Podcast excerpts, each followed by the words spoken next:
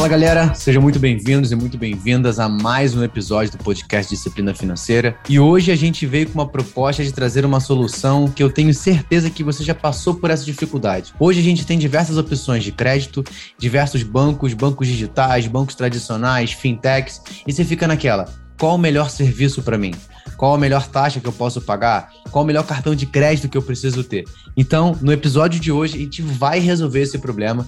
E hoje eu estou aqui com o Gustavo, que é CEO da Foregon, aonde vai trazer para a gente como a gente pode resolver e como a Foregon ajuda a gente nesse processo. Então, antes de mais nada, Gustavo, seja muito bem-vindo.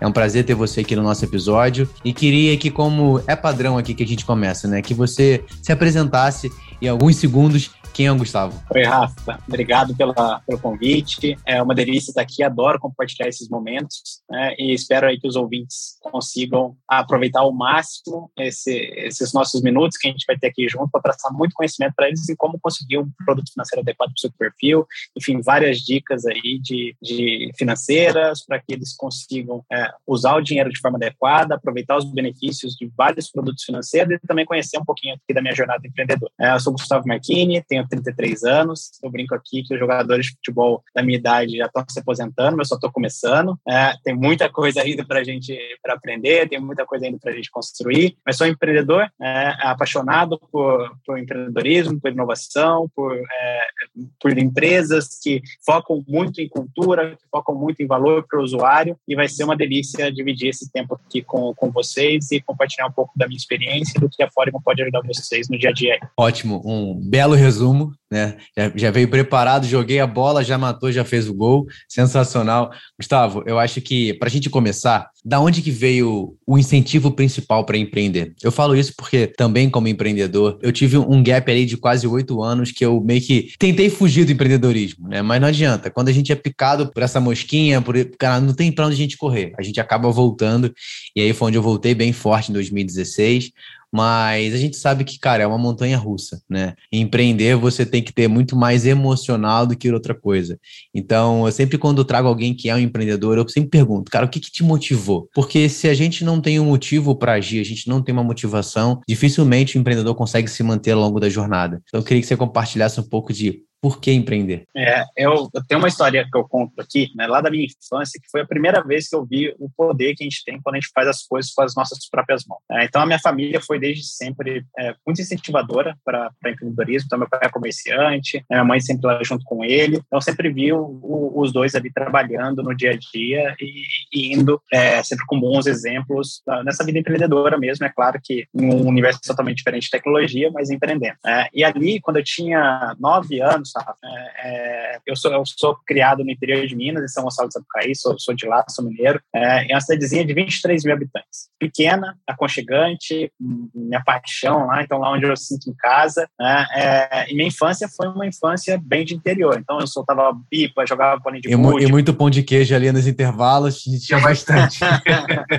pão, pãozinho de queijo, bolachinha de nata, só coisa boa do interior ali. Né? E ali, com, aos nove anos, eu, eu era bem aiteiro, um, um menino, um moleque muito arteiro. Eu saía de casa sete horas da manhã no final de semana, chegava seis horas da tarde, tudo vermelho, soltando pipa, jogando bolinha de gude. É, e aí teve um dia né, que eu saí escondido de casa, é, eu peguei um carrinho de picolé para vender, então fui até lá no, no, lugar que fazia, enfim, convenci o cara a me dar um carrinho de picolé com nove anos de idade, saí, vendi, passei o dia vendendo picolé, né, cheguei lá no, no, no final do dia, é, é, entreguei lá o carrinho de picolé, ele fez as contas, tudo mais, me deu cinco reais. Né? Cara, com cinco reais, né? E aí, eu com nove anos, isso daí devia ser 96, mais ou menos. É, é, 97.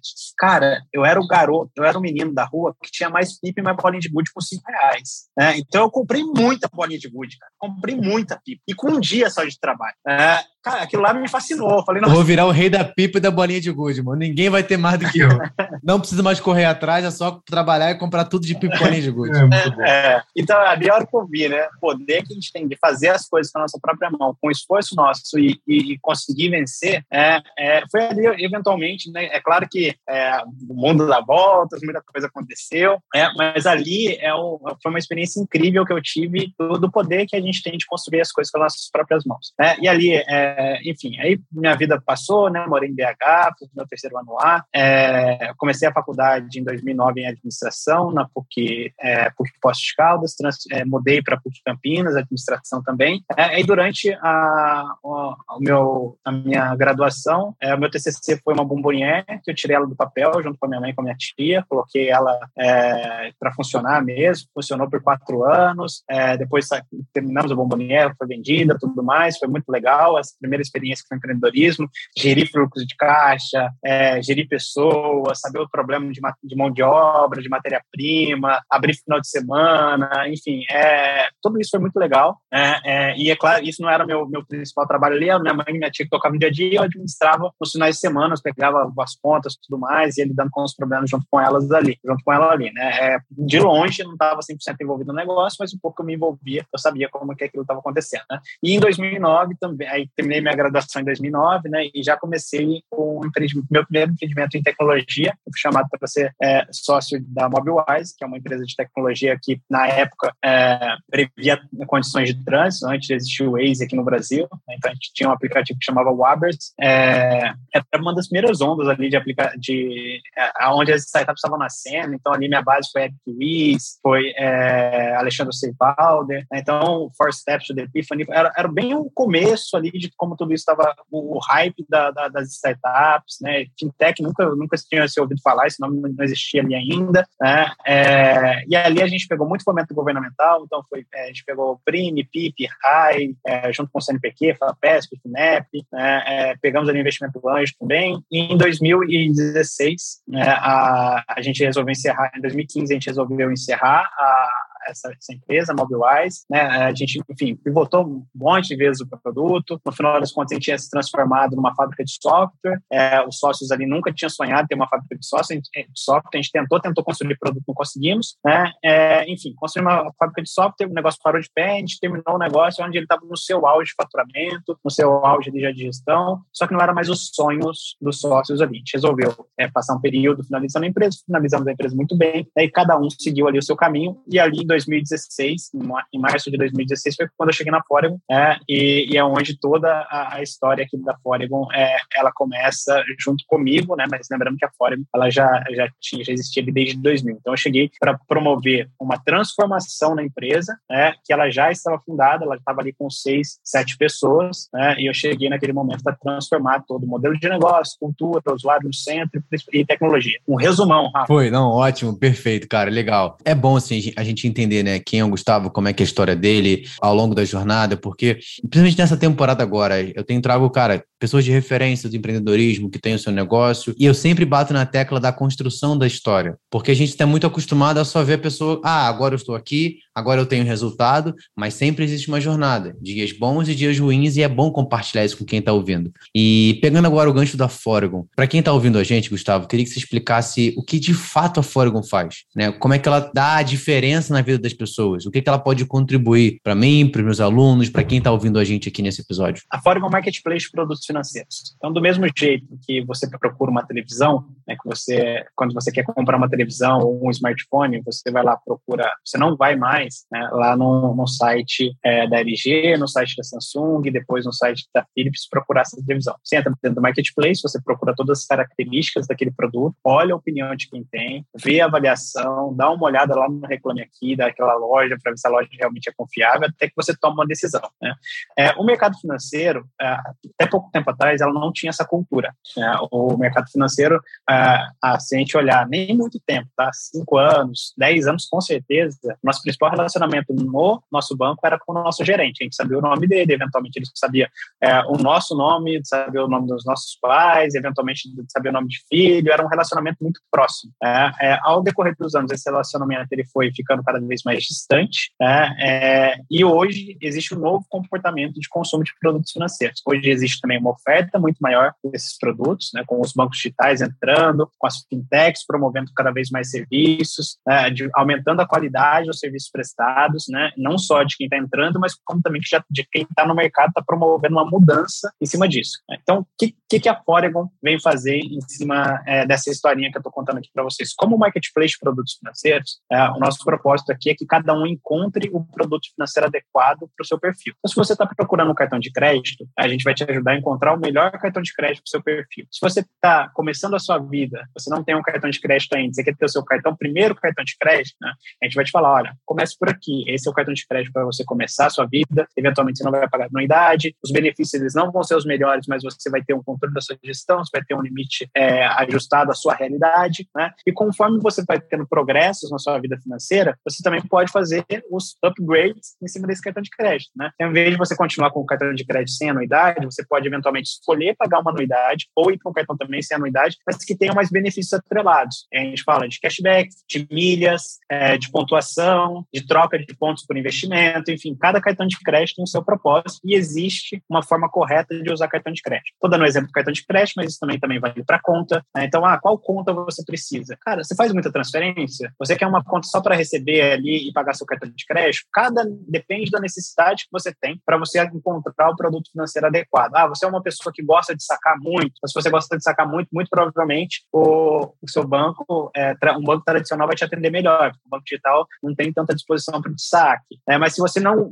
olha, qual foi a última vez que você sacou dinheiro? Ah, foi no, foi há três meses atrás. Então provavelmente você não precisa sacar dinheiro. Você já está muito habituado a fazer Pix, TED, DOC, pagar boleto, é, usar seu cartão de crédito. Então você não precisa necessariamente de uma agência física ali para te atender ah, o, o, tempo inteiro. Então a gente entende cada, é, cada a necessidade de cada pessoa, a gente vai sugerir ali o produto financeiro que ela gostaria, né, e também que ela tem condições de ter. Diferente de uma televisão, como eu dei o exemplo ali, a televisão simplesmente o fato de você querer ter, você ter o limite no seu cartão, ou se você ter o dinheiro, você pode ir lá e comprar. Né? Produto de crédito, você precisa ter um perfil adequado para aquele produto para você conseguir. Não é todo mundo que consegue um cartão de crédito, não é todo mundo que vai conseguir um empréstimo, não é todo mundo que vai conseguir um financiamento de veículo ou um financiamento imobiliário. Né? Então, a gente vai a, sugerir o produto financeiro que a pessoa tem mais chance de conseguir. Independente se você tem uma vida financeira é, ajustada, tudo mais, existe um produto financeiro adequado para o seu momento, onde você vai ter mais chances de conseguir e, uma, e, e consequentemente, também taxas mais aderentes ao, ao, seu momento de vida. Então, o nosso propósito aqui na Fórico é que cada um encontre o seu produto financeiro adequado ao seu perfil e tenha progressos financeiros ao longo da sua trajetória com o mercado financeiro em si. Legal, ótimo. E Gustavo, a gente estava até comentando no nosso bate-papo antes, né? É muito importante que não só essa visão de oferecer ali um produto de financeiro ideal, um produto financeiro mais adequado, mas também trazer para o cliente uma conscientização de como utilizar esse produto da melhor forma, né? Então, é claro que, poxa, se está falando agora, vamos pegar o lance do crédito. Pô, a gente sabe que a gente tem uma quantidade significativa de, de bancos, né, de fintechs, e cada um vai ter a sua taxa ali, que ela, lógico, vai ser adequada para o seu perfil, quanto de risco você oferece para o banco. Isso é claro. Se você oferece um risco maior de inadimplência, ele vai te cobrar uma taxa maior, é uma relação comercial. Mas dentro de uma gama de possibilidades, a gente também tem que ter o cuidado de procurar o melhor produto. Mas a pergunta volta um pouco mais ela, né? Vocês oferecem essa questão do produto, mas que a gente estava falando antes, também existe a preocupação da Foregon com a educação e a conscientização desse público. Com certeza a gente aqui, né, a gente recebe o nosso público tradicional do dia a dia, é o público do CDI, que ele está em busca de crédito, mas nem sempre ele vai conseguir aquele crédito no momento que ele quer. Então, a cada 100 pessoas né, no mercado, não dentro da Foreign, que procuram um crédito hoje no Brasil, é, 97 são reprovadas. A gente tem 97 das pessoas estão frustradas por não conseguirem um produto financeiro que desejam. É, e, por outro lado, a gente tem um banco também que precisa analisar 100 propostas e cada análise de proposta custa para o banco para só aprovar três. É, é, o que a gente quer aqui na Foreign, né, então, a hora que você. A jornada do usuário, a jornada de cada pessoa aqui dentro da Foreign é: a gente, você vai entrar na Foreign, você vai consultar o seu score de crédito, a gente vai lá consultar o seu score de crédito, a gente vai ver ali se você tem uma pendência ou não, a gente vai ver é, qual, que é o, qual, qual que é o seu momento financeiro e a gente vai te ajudar para aquele momento. Então, eventualmente, se você está negativado, é, a, a, gente vai sugerir que você negocie sua dívida, porque eventualmente você não vai conseguir um crédito apropriado ou eventualmente você não vai nem conseguir um crédito antes de sanar aquela pendência. Então, existe também é, um, um, preparo dessa pessoa até ela conseguir o,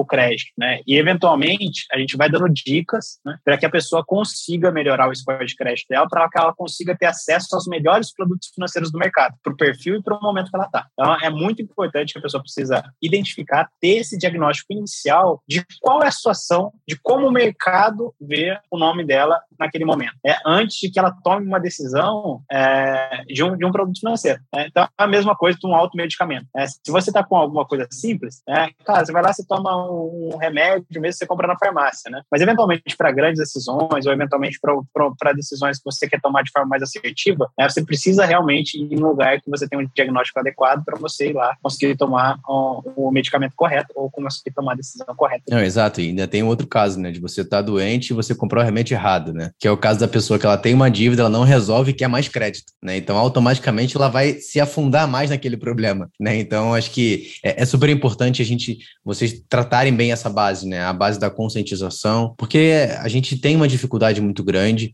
a gente ainda é um povo muito mal educado financeiramente, né? Então, há alguns anos já que a gente está, que eu estou no mercado já tentando levar essa conscientização, que há uma dificuldade, assim, é, é muito bom ver o crescimento do assunto nos últimos, talvez, três, quatro anos, não mais do que isso, mas ainda tem muito caminho, né? A gente voltou aí a bater recorde de inadimplência, pouco mais de 68 milhões de brasileiros estão inadimplentes, então, de fato, tem muito caminho para a gente percorrer.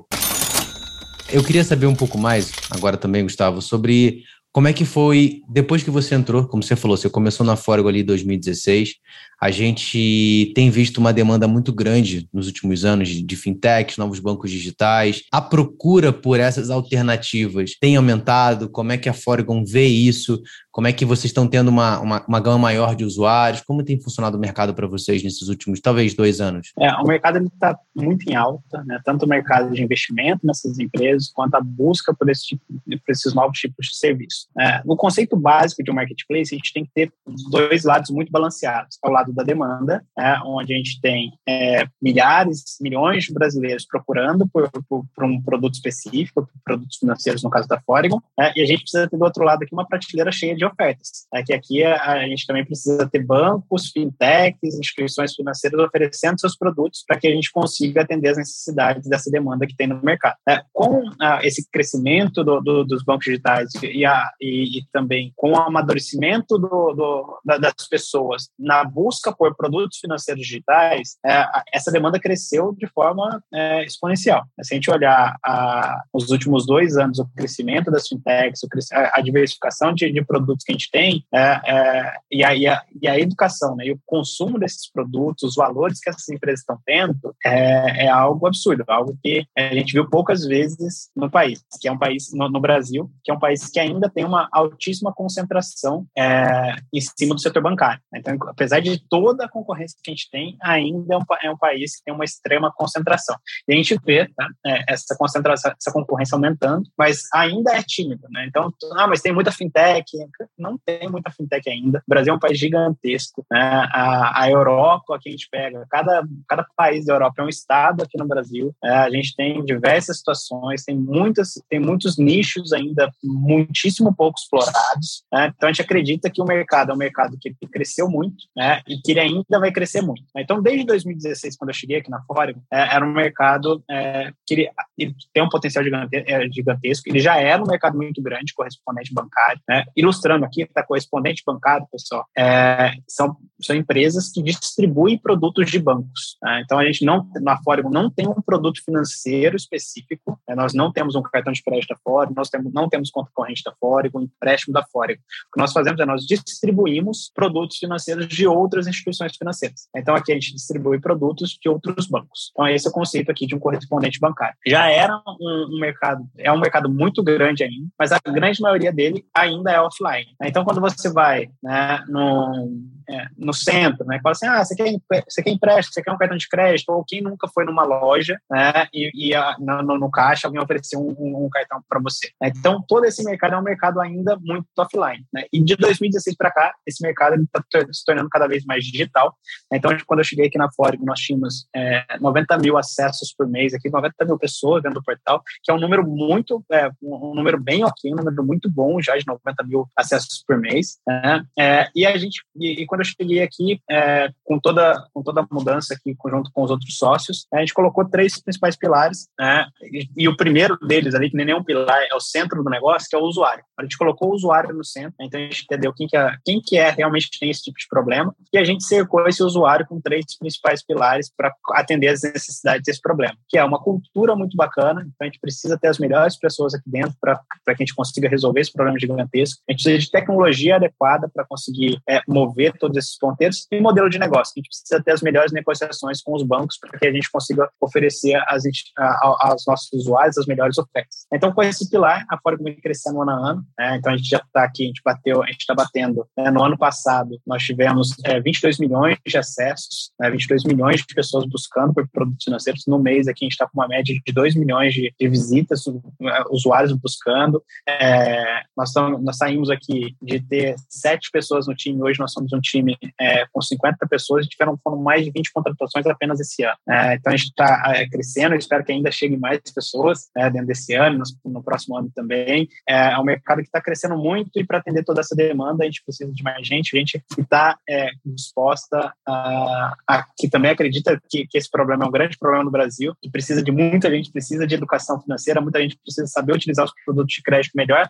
E, e Rafa, sendo muito honesto para você, o que a gente mais gostaria que as pessoas usassem os produtos financeiros da, forma, da melhor maneira possível, porque só assim elas voltam a usar os produtos financeiros. É, quantas pessoas, quantas histórias a gente não tem aqui dentro, né, de usuários, de pessoas que é, chegam na fora e falam, eu tenho medo de cartão de crédito porque eu já me endividei, né? Quantas histórias a gente não escuta dessas, né? E ela não quer mais um cartão de crédito porque ela se endividou, né? E como se o cartão de crédito fosse o grande mal, o grande vilão de toda a situação, né? E não o comportamento de quem está com o cartão de crédito na mão. É, é, então, o cartão de crédito ele fica como o vilão de endividamento, mas na verdade quem é o vilão do endividamento é o comportamento do uso, né? ou seja, a própria pessoa que não tem um comportamento adequado de utilização de um produto que ele pode ser muito benéfico quanto muito bem utilizado. Eu, nem muito bem, quando ele é bem Sim, utilizado. Exato. Você não precisa ser nem um expert do cartão de crédito. É. Né? É, é, é, sempre quando, e, e isso é legal porque, assim, cara, eu que lido muitas vezes com consultoria um a um, né? Então sempre vem, não, o meu problema é o cartão de crédito. Eu não quero mais utilizar. E a pergunta que eu devolvo é assim: tá, a compra tal,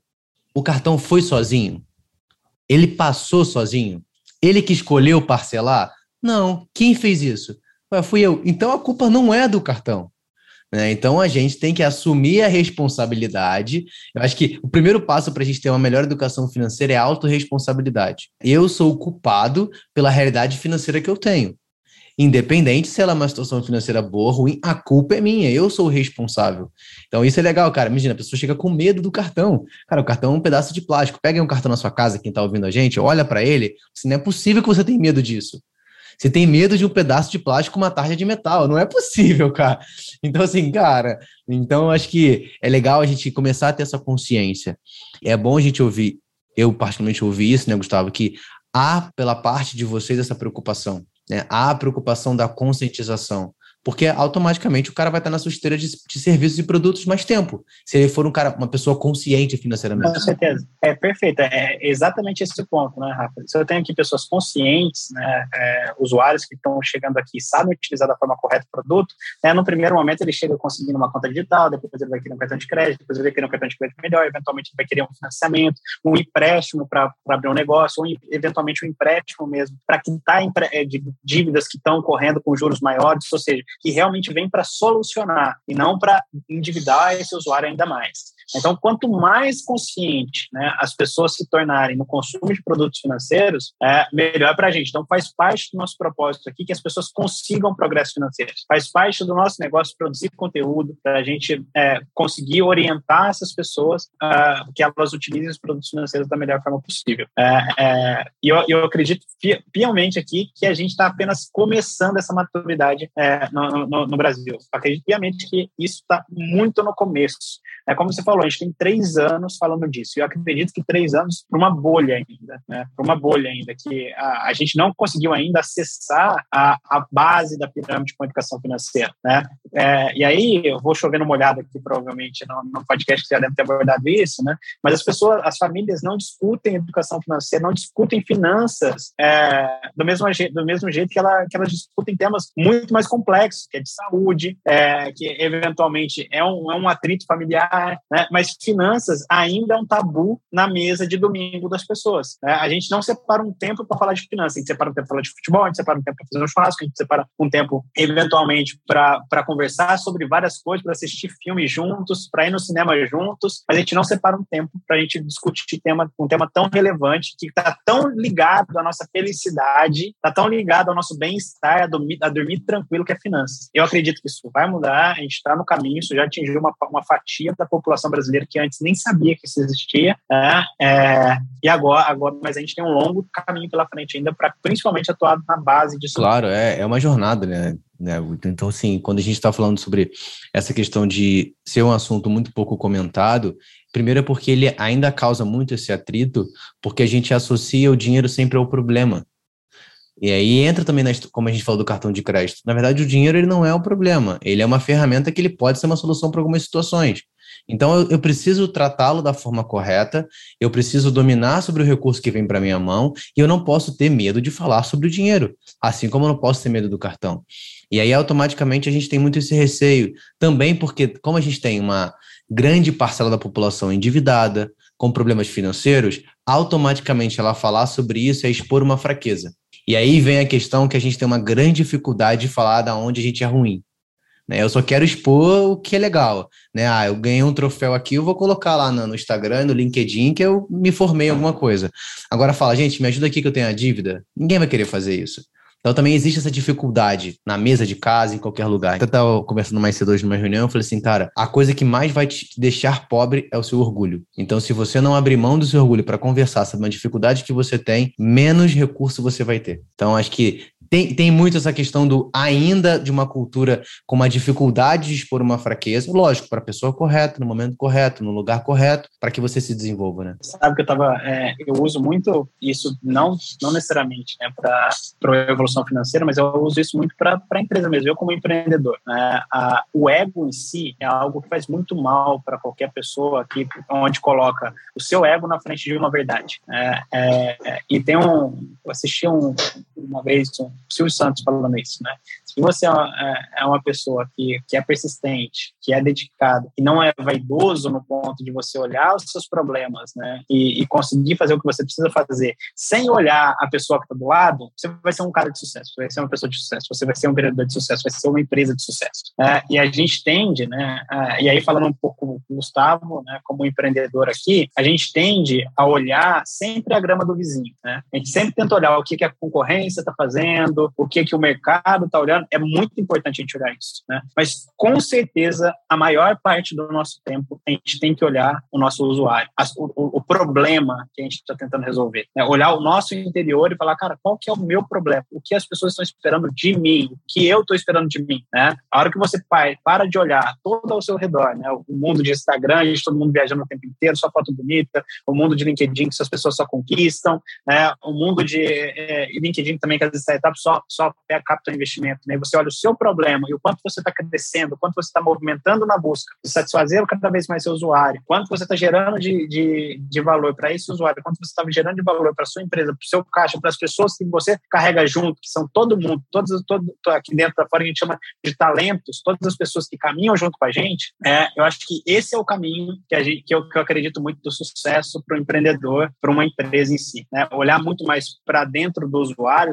olhar muito problema que a gente está resolvendo, né? construir soluções, ter as melhores pessoas para construir soluções ao redor, né? e é claro, observar o mercado, observar a concorrência, mas eles não podem ser o foco do seu negócio. Né? Vou dar um exemplo muito claro disso daqui, a Fórmula Bootstrap, a gente nunca captou investimento. Né? É, a gente, todo investimento nosso aqui, ele, ele foi feito com crescimento próprio, né? e a gente cresceu aqui, é, a, gente tá, a gente atingiu um milhão de, de contas no produto que a gente lançou em 10 meses. Né? Ah, e, e se eu tivesse preocupado né, com que as pessoas estariam falando disso, né? Ah, mas a Fórmula não pegou investimento. Mas, cara, não preciso de investimento, não preciso de investimento para chegar até aqui. É, e será que investimento hoje é uma vaidade? Né? É, pode ser para muitos, né? Ou é uma necessidade? Né? Será que toda vez a gente precisa mesmo de todos os recursos que a gente está disposto, a gente só não está disposto a descer um pouquinho mais, sujar mais a mão e estar tá mais preparado para essa rodada de investimento? É, então, é, eu, eu, acredito muito, né, que é, eu sou um cara formado em administração, gosto, sou apaixonado em finanças, meu, meu, meu background ali é financeiro, muito focado no produto ali, né? É, eu acredito muito numa empresa saudável, né? E não só uma empresa alavancada, né? É, que, enfim, que também vai já trazendo para o lado da pessoa, né? E eventualmente a pessoa está lá morando em mansão, mas você olha a conta bancária da pessoa, está toda endividada lá. Está lá com o carrão, mas com boleto desse tamanho aqui. Né? Será que isso é saudável? Até quando isso vai durar? Quando a gente consegue chegar isso no longo prazo? Né? Então eu gosto muito de olhar tanto a vida pessoal quanto a vida é, profissional, uma empresa, tudo mais, né? elas são muito similares. Né? Precisa ser saudável, você precisa estar bem com, a, com você, você precisa estar bem no problema que você está resolvendo, você precisa estar bem no caixa aqui da sua empresa, sabendo a estratégia que você tem para ela, você precisa estar, saber muito bem os seus objetivos de vida, quando você precisa chegar, os problemas que você tem hoje que você precisa resolver hoje. Então as duas coisas são muito similares. É. Claro que nas suas proporções são diferentes. Claro, não, perfeito, Gustavo. Eu, eu acredito muito que não, não existe. Tecnicamente, a gente acaba tendo que separar quando a gente fala de finanças, né, sobre a minha vida pessoal e empreendedorismo, meu negócio, mas não existe essa dicotomia, né? Cara, eu sou um só.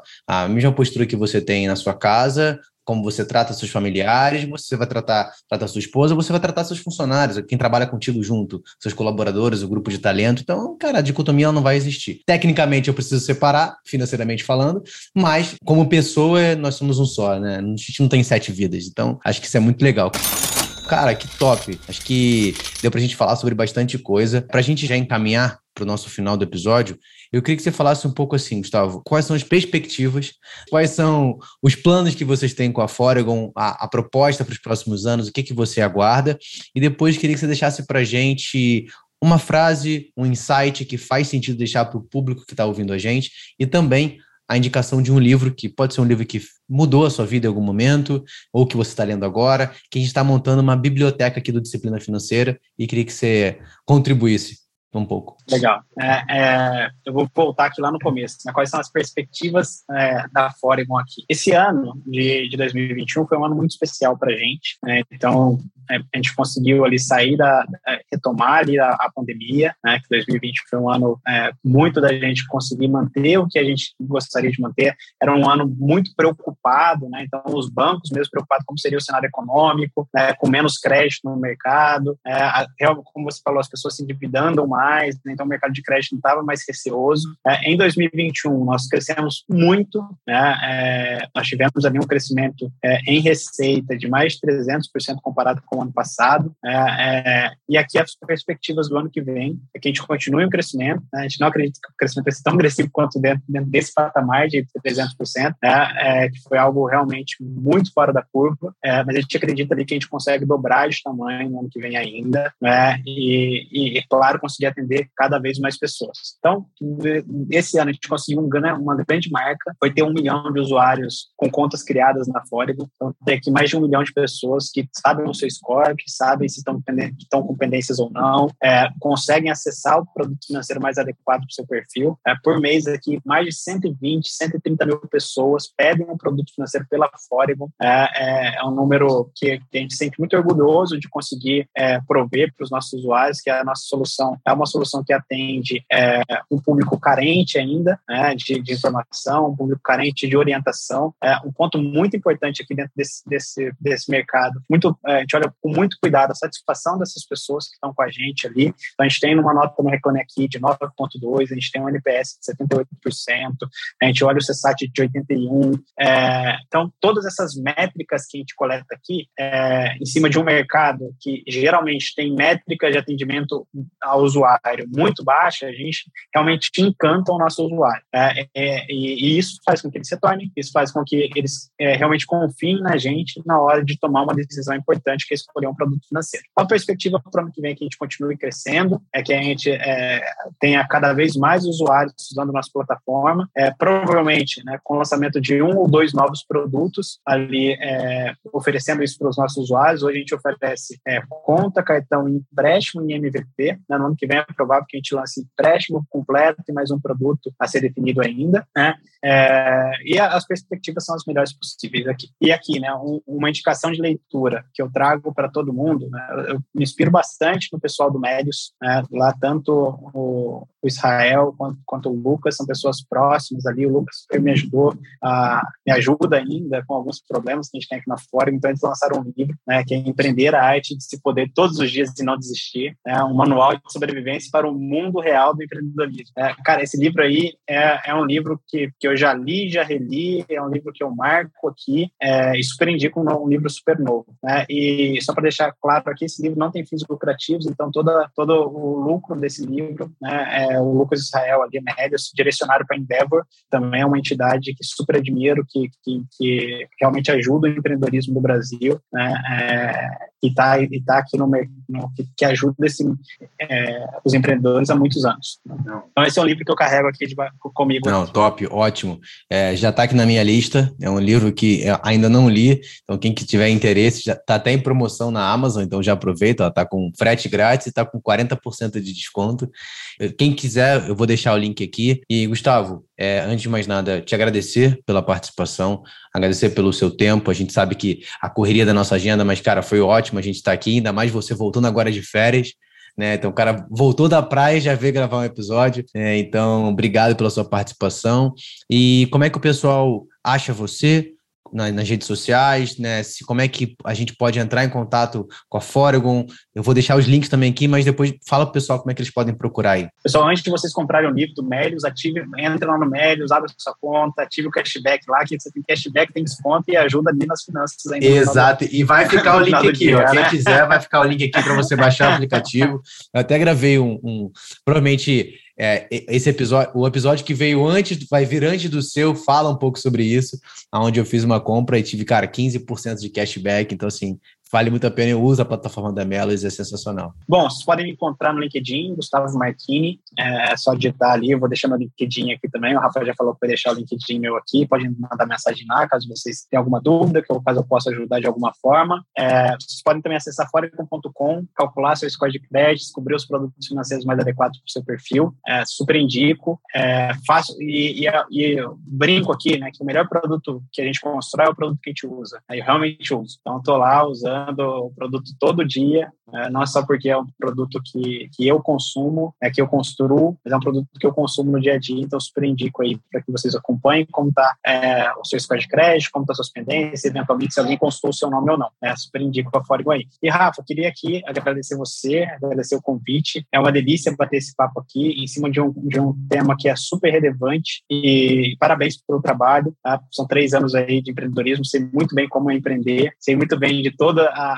toda a parte muito boa que é empreender, que são as satisfações, que, é esse momento aqui que a gente grava, que a gente conhece gente, que a gente sente que dá aquela energia positiva na gente. Né? É, eu, eu, brinco lá atrás que empreender também é, é, é uma ilha de golfinhos, então você está sonhando um dia numa ilha que você vai comprar com golfinhos e tudo mais, no dia seguinte você está comendo miojo. Né? Então tem muito altos e baixos. Então, é, parabéns aí pela persistência, parabéns pela, pelo, pelo podcast em si, que leva tanto conhecimento, que leva tanta coisa boa para muita gente. Cara, produzir conteúdo é, e disponibilizar tudo isso, todo esse conteúdo com qualidade para vocês é algo que eu super valorizo e parabéns. Sou super fã de toda a comunidade que faz isso de peito aberto, faz isso como forma de contribuir com o outro. Ah, parabéns. Obrigado, Gustavo. Eu acho, cara, até falei numa conversa mais cedo que isso aqui só acontece por um único motivo, porque há um propósito para que isso aconteça, que é servir.